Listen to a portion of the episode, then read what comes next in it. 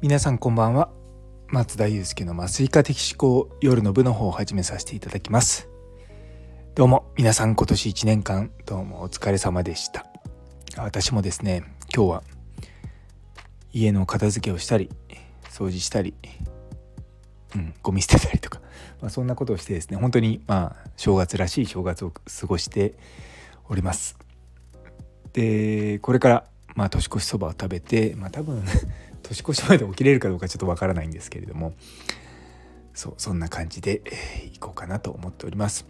いやでも本当にこの1年間ずっと毎日毎日あの放送付き合っていただいてありがとうございます。やっぱ皆さんからのこう反応とかねそういったのをこう見ながらやっぱ続けられたんじゃないかなとしみじみ思っております。またね来年もいろんな目標あるんですけれどもそれを皆さんで共有しながらいろいろとねあの交流していっていければなと思っております。というところで